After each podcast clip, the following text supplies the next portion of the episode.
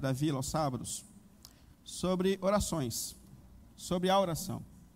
E o tema dessa série tem sido Orações que Mudam a História. O que a gente tem feito é refletido na oração de algumas pessoas que um dia se jogaram aos pés de Deus, buscaram a Deus em oração e que foram transformadas enquanto oravam. A nossa reflexão sobre é sobre o que Deus faz em nós enquanto nós oramos. Normalmente, quando a gente ora, a gente olha para aquilo que Deus faz fora de nós enquanto nós oramos. Porém, a nossa percepção aqui é aquilo que Deus está fazendo em nós enquanto nós oramos. E nessa série a gente já falou sobre algumas orações importantes, relevantes. Por exemplo, a gente falou sobre a oração no Salmo 51. O Salmo 51 é o clamor de Davi num momento muito difícil da sua vida, em que ele pecou contra Deus, saiu do propósito de Deus, mas aí ele volta para Deus com um clamor intenso, dizendo: Deus, me perdoa, me perdoa. Mas mais do que isso, me transforma, transforma a minha vida, Senhor, muda os meus caminhos. Davi admite diante de Deus que a alma humana é um conflito intenso. Em pecado eu fui gerado, ou seja, existem forças dentro de mim que me arrastam na contramão do propósito da vontade de Deus. Eu peço ao Senhor que o Senhor me ajude a viver processos verdadeiros, íntimos de transformação. E ele é alcançado pela graça de Deus. E nós vimos também nessa série sobre o poder que a oração tem de nos transformar. Sobre o quanto Deus está agindo em nós enquanto nós oramos. E nessa reflexão, nós falamos sobre a vida do profeta Abacuque, que é um homem que começa uma oração inquieto, indignado, reclamando com Deus: Senhor dos céus, como pode existir tanta injustiça nesse mundo e o Senhor não faz nada? Até quando, Senhor, o Senhor vai ficar quieto? Até quando o Senhor vai deixar isso acontecer? Até quando? E é interessante que Deus não faz nada do que Abacuque espera. Muito pelo contrário, as coisas ficam piores. Mas enquanto Abacuque ora, enquanto Abacuque derrama o seu coração diante de Deus, Deus atua intensamente e profundamente na vida dele. E ele termina essa oração confessando: Senhor, ainda que tudo dê errado, eu vou continuar me alegrando, porque tu és o Deus da minha vida, tu és o Deus da minha salvação. Nós vimos também sobre a oração de Neemias. Neemias é aquele homem que recebe notícias muito ruins na vida, mas que antes de tomar qualquer atitude, ele se joga diante de Deus. Por quatro meses ele ora, buscando a direção, sabedoria da parte de Deus, luz para saber a melhor atitude diante do momento de tensão da sua vida. E fica uma lição muito intensa e importante sobre nós. O que fazer nos momentos de tensão? Qual é a primeira atitude antes de uma missão? E o que Neemias nos ensina é que, antes de qualquer atitude, nós precisamos aprender a orar, a buscar a direção de Deus. Nós vimos também sobre a relação que existe entre a oração e a tentação, porque a Bíblia nos desperta uma realidade de que a todo tempo nós estamos sendo tentados e provados, provados e tentados. Ou seja, a todo tempo existem forças dentro de nós, forças fora de nós, que lutam para nos tirar do propósito da vontade de Deus. E o único caminho da gente ficar em pé nesse campo de batalha é a oração pessoal. Só Deus é capaz de nos manter em pé diante das lutas, tentações, pressões que nos cercam. E na semana passada nós falamos sobre a oração do quarto secreto. Sobre a oração nesse lugar e nesse tempo determinado. Porque se, de fato, e o propósito dessa série é que a gente reflita sobre a importância da oração na vida de um seguidor de Jesus, se de fato você entender que a oração é algo sério na sua vida, você precisa definir o seu tempo de oração. E você precisa definir o seu lugar de oração. Hoje, eu queria refletir nessa oração de Paulo, na carta aos Efésios. A igreja de Éfeso, que recebe essa carta do apóstolo Paulo, foi uma das comunidades mais relevantes do primeiro século. Ah, uma igreja onde muitas pessoas de fato se arrependeram dos seus pecados, se rompendo com a idolatria, com a magia, eles traziam seus livros de feitiçaria, queimavam em praça pública e rendiam as suas vidas intensamente ao Senhor e ao Evangelho de Jesus. E quando o apóstolo Paulo escreve essa carta, ele está preso, preso em Roma, é a primeira prisão do apóstolo Paulo. Então aqui a gente imagina o apóstolo Paulo preso por causa da pregação do evangelho, se afastando de uma cama e dobrando os seus joelhos diante de Deus e clamando a Deus pela igreja, clamando a Deus pelo povo de Deus. E eu confesso que essa oração de Paulo me constrange. Me constrange porque me faz pensar sobre a futilidade das coisas que eu peço a Deus. Quando eu olho para a tensão desse momento do apóstolo Paulo e para aquilo que ele está pedindo diante de Deus nesse momento tão difícil, eu reflito sobre como eu preciso repensar, sobre aquilo que eu tenho buscado da parte de Deus, sobre quais são os desejos do meu coração. Por isso eu queria te chamar a refletir sobre o que Paulo está dizendo e buscando de Deus aqui.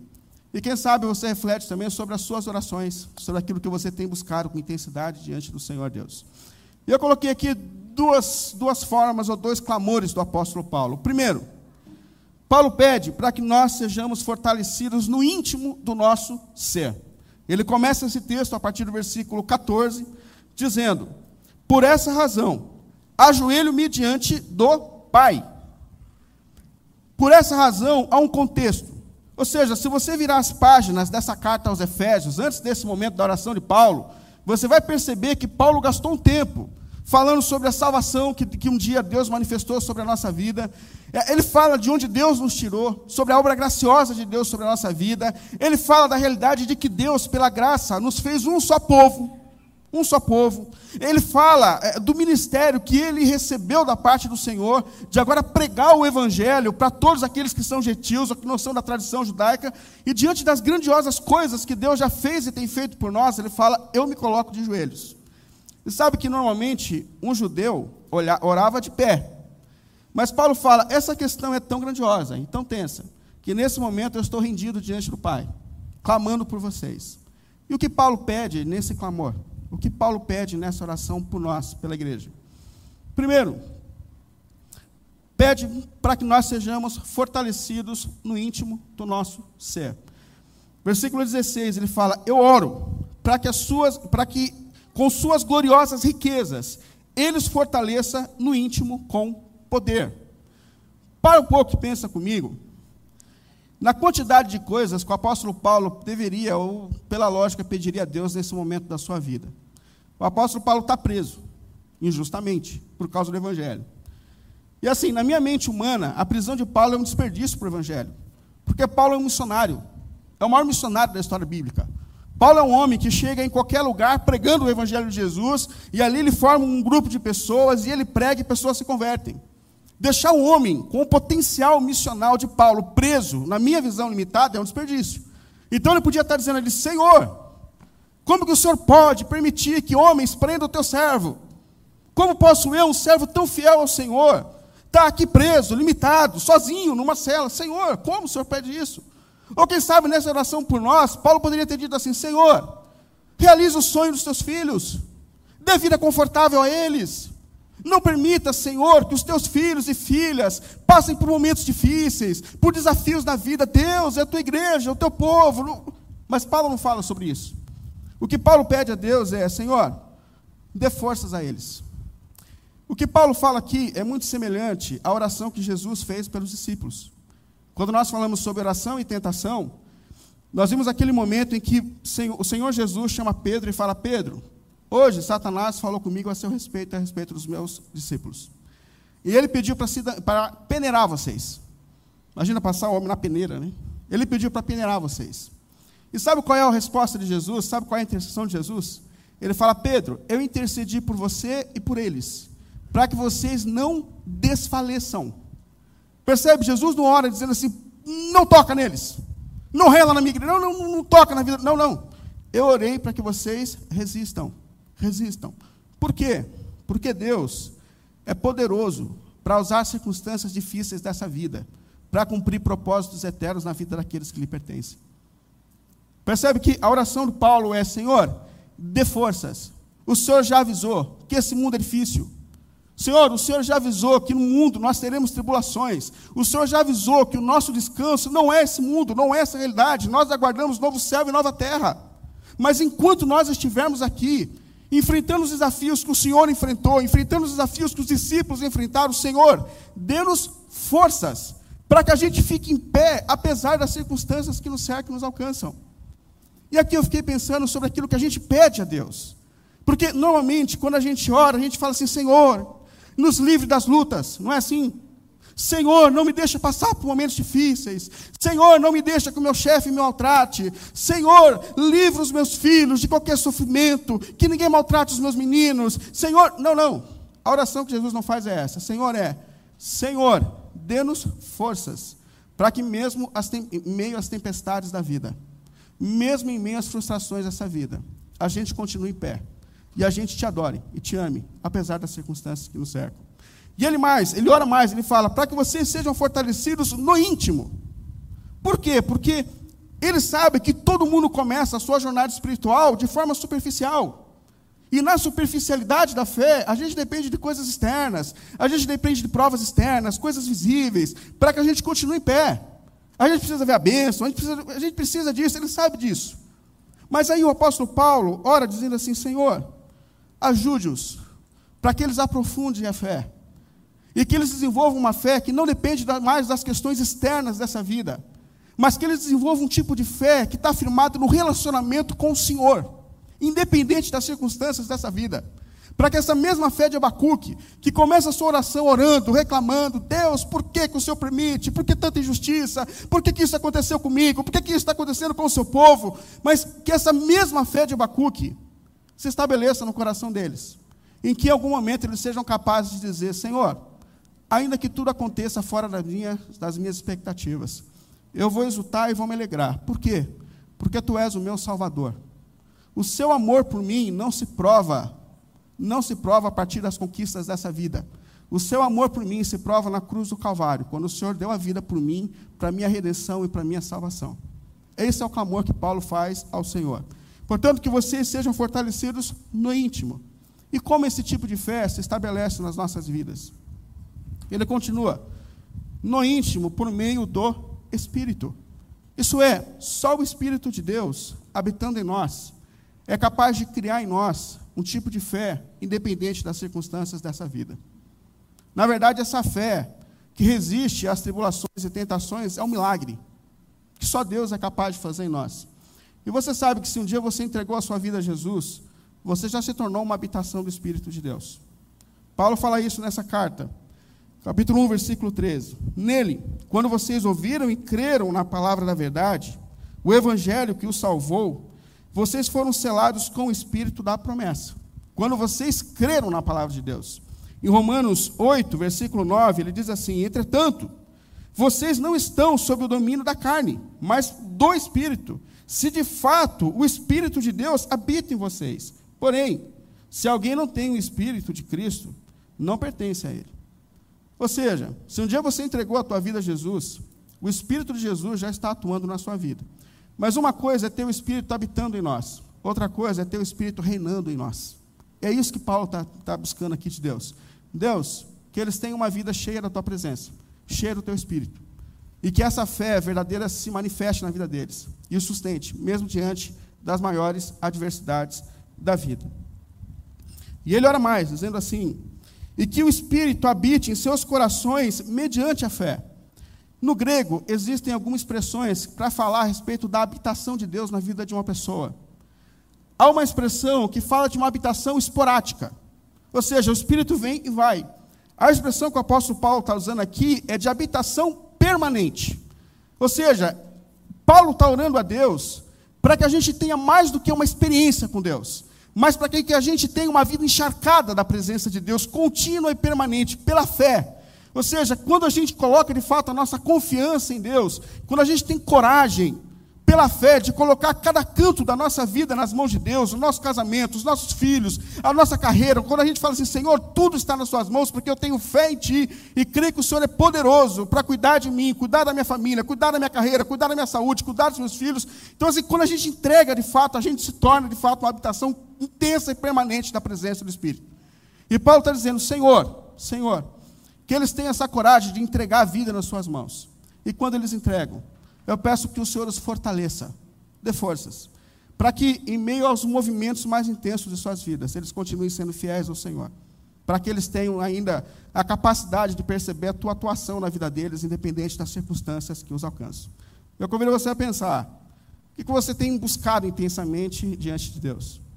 Percebe que a profundidade da oração madura do apóstolo Paulo faz a gente refletir sobre as nossas petições. E normalmente, de fato, a nossa oração é: Senhor, me livra, não permita, Senhor, não deixa eu passar por isso. Enquanto a gente escuta Jesus e Paulo orando: Senhor, dê-nos forças, dê-nos forças. O Senhor já disse que essa vida trará adversidades e provações para a gente, mas nós pedimos, Senhor, dê-nos forças para que, independente das circunstâncias, nós sejamos fortalecidos e sustentados por Ti em todo momento das nossas vidas.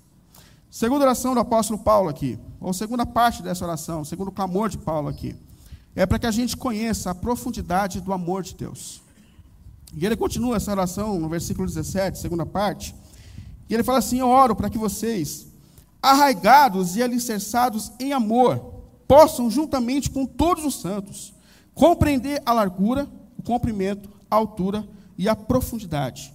Conhecer o amor de Cristo que excede todo entendimento, para que vocês sejam cheios de toda a plenitude de Deus. Primeira coisa, eu oro para que vocês estejam arraigados e alicerçados em amor. A expressão arraigados é enraizados. Isso é, eu oro para que vocês tenham raízes profundas e verdadeiras no Evangelho.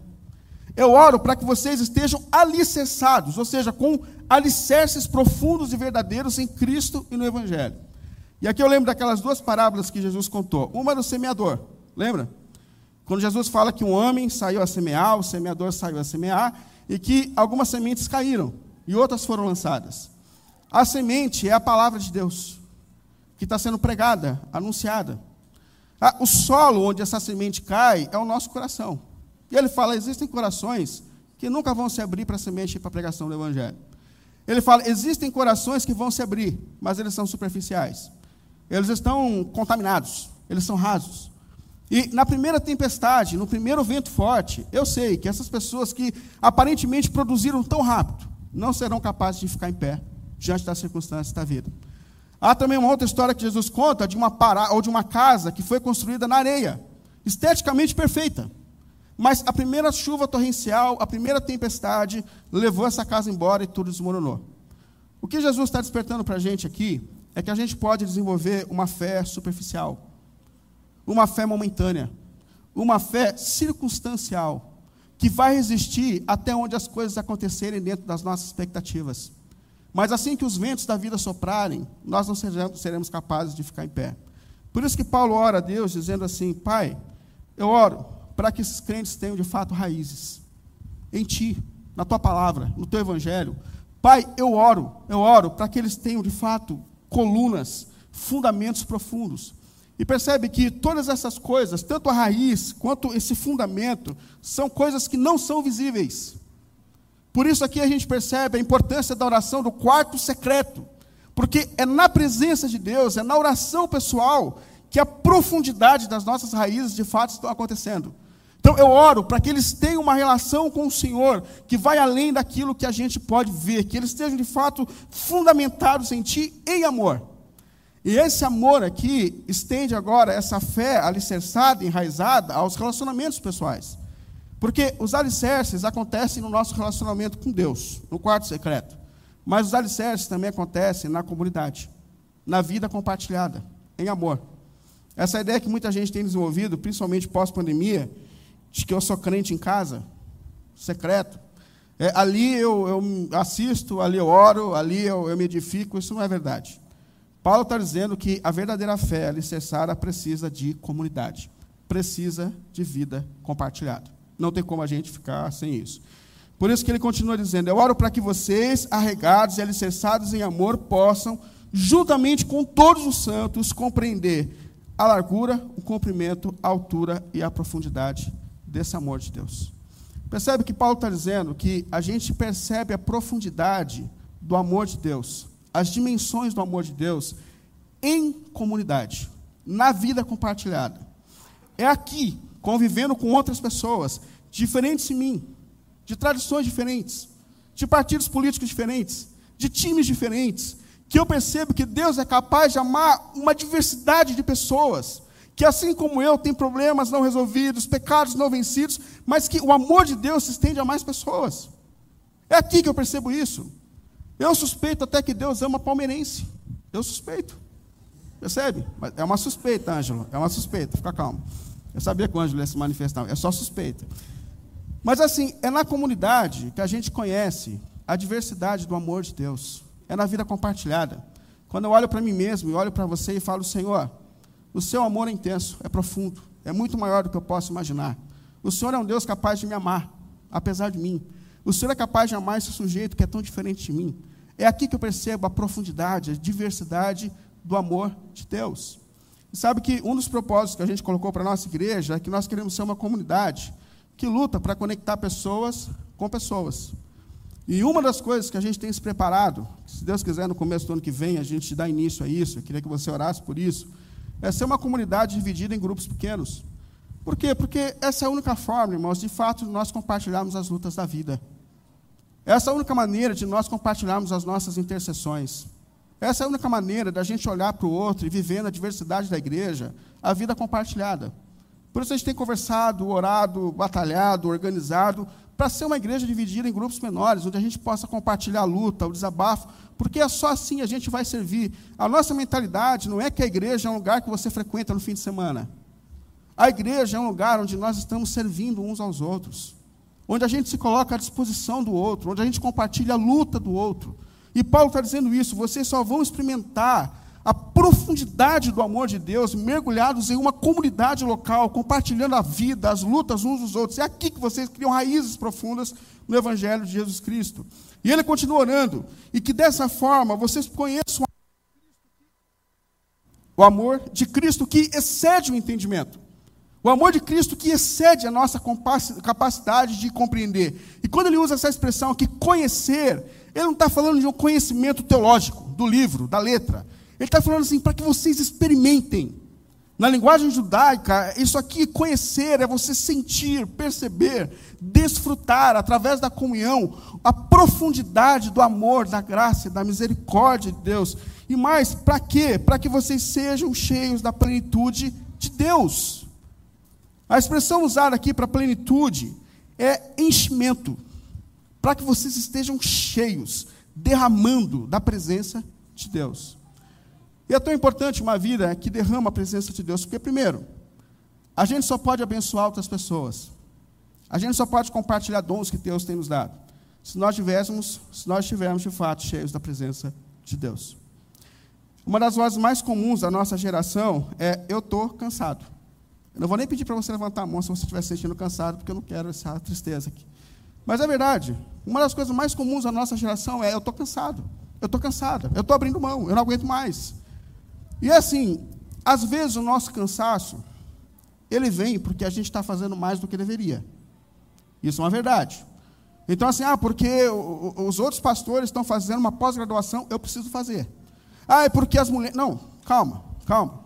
Às vezes a gente tem lançado sobre nós uma demanda que é a sociedade que está impondo e não o evangelho e a palavra, que não está relacionado ao propósito de Deus. A gente tem que estar atento a isso. Então, às vezes, a gente precisa voltar para aquilo que é essencial para aquilo que de fato é o propósito de Deus para as nossas vidas. Porém, porém, eu encontro muitas pessoas cansadas nas coisas mais comuns da vida, naquilo que de fato é missão de Deus para a gente. Eu estou cansada do casamento. Aí você vai conversar com a pessoa, você vai perceber que não tem nada diferente nos desafios do casamento dela. Ela está cansada. Eu estou cansado de educar os meus filhos. Como assim? Eu estou cansado de um ministério, e de fato é um dom que Deus deu, é, é um dom, é, é, assim, faz parte da sua vida, do seu chamado, mas eu estou cansado. E tem uma questão importante aqui, por quê? Porque se nós não estivermos nutridos na presença dEle, se nós não estivermos cheios da presença dEle, nós sempre sentiremos cansados nas demandas mais comuns da nossa vida. A gente começa com aquela síndrome de Marta, lembra de Marta? A Marta está cansada, está estressada, chateada, amarga, e ela se aproxima de Jesus e fala assim: Senhor, tu não te importas comigo? Não te importas comigo? O senhor não está vendo aqui que eu estou servindo, correndo? E detalhe: a Marta está servindo o reino. A Marta está servindo o rei. A Marta está servindo Jesus e os discípulos de Jesus. E ela não está bem. Ela está ficando amarga. E o que Jesus diz àquela mulher é: Minha filha, você está atarefada com um monte de coisa, mas você esqueceu do essencial. E o que é o essencial? É o teu relacionamento com o Senhor é a profundidade do teu relacionamento com o Senhor. Se você não tiver uma vida intensa de oração, se você não tiver uma vida intensa da palavra, se você não estiver revestido do poder de Deus, da comunhão de Deus, você sempre vai se sentir cansado diante das demandas mais comuns da vida. E Paulo está dizendo assim: o meu desejo é que vocês estejam cheios da presença dele. Para quê? Para que vocês possam abençoar o outro, para que vocês transbordem da presença dele. Mas um outro benefício de estar cheio é a saciedade da nossa própria alma. Porque assim, se a gente não estiver pleno em Deus, se a gente não estiver satisfeito em Cristo, nós sempre estaremos buscando a saciedade em outras coisas. E muita gente acha que vai ser feliz quando casar. E muita gente acha que vai ser feliz quando tiver filhos. E muita gente acha que vai ser feliz quando alcançar uma determinada graduação. E muita gente acha que vai. É mentira. Isso são ídolos. Como disse o sábio, eu já estive lá, gente. O seu sonho é, é dinheiro? Eu tive. É o amor? Mil mulheres. É sabedoria? Me tornei o mais sábio de todos os homens. É realização pessoal? Eu realizei todos os meus sonhos. E o que eu tenho para dizer para vocês, Salomão disse: a alegria não está na realização das coisas dessa vida, é vazio, é vazio. E ele termina dizendo assim: seja temente a Deus, leve a Deus a sério, guarde os mandamentos de Deus, tenha uma vida intensa com Deus, por quê? Porque só Ele é capaz de satisfazer a tua alma. Só Jesus é capaz de satisfazer a nossa alma. Enquanto nós não nos jogarmos intensamente e nos deixarmos encher pelo amor de Deus, pela presença de Deus, pelo Espírito de Deus, nós continuaremos com sede de vida, com sede de alegria, porque só Cristo, só Cristo é capaz de trazer essa satisfação que a gente tanto precisa para a nossa vida. E é por isso que Paulo ora dizendo assim: meus irmãos, eu espero, eu oro por vocês, para que vocês conheçam a dimensão do amor que Deus tem por você de um Deus que abre mão da sua glória, que é Deus que abre mão do seu trono e se entrega numa cruz porque Ele te ama. E esse amor satisfaz a tua alma. É esse amor que preenche o vazio do teu coração. É esse amor, só esse amor. E eu queria concluir essa reflexão, justamente te chamando a essa reflexão. O que você tem pedido diante de Deus?